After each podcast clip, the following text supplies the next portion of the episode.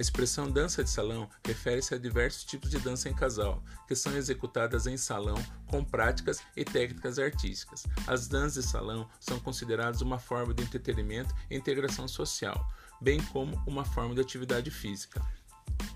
As danças de salão podem ser caracterizadas de várias formas, algumas dançadas no mesmo lugar e outras dançadas deslocando-se pelo salão. Esse deslocamento é chamado de ronda e ocorre circulando o salão no sentido anti-horário. Outra forma de rotular a dança é a forma mais comum que chamamos de condução.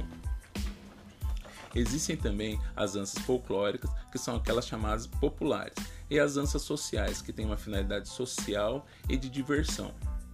No Brasil, a dança chegou no século XIX. Atualmente, os gêneros praticados em escolas e bailes são aqueles samba de gafieira, zouk, tango, salsa, bolero, dentre outros.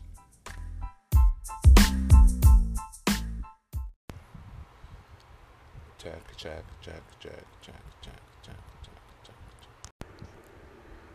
Tenha fé em si mesmo, porque Deus habita dentro de você. Portanto, ter fé em si mesmo é ter fé em Deus. Tenha confiança em suas capacidades e caminhe sem temer os obstáculos. Você pode vencer, você pode vencer. Corresponda à confiança que Deus depositou em você quando lhe entregou as capacidades de que dispõe, para que você desenvolvesse e pusesse em prática.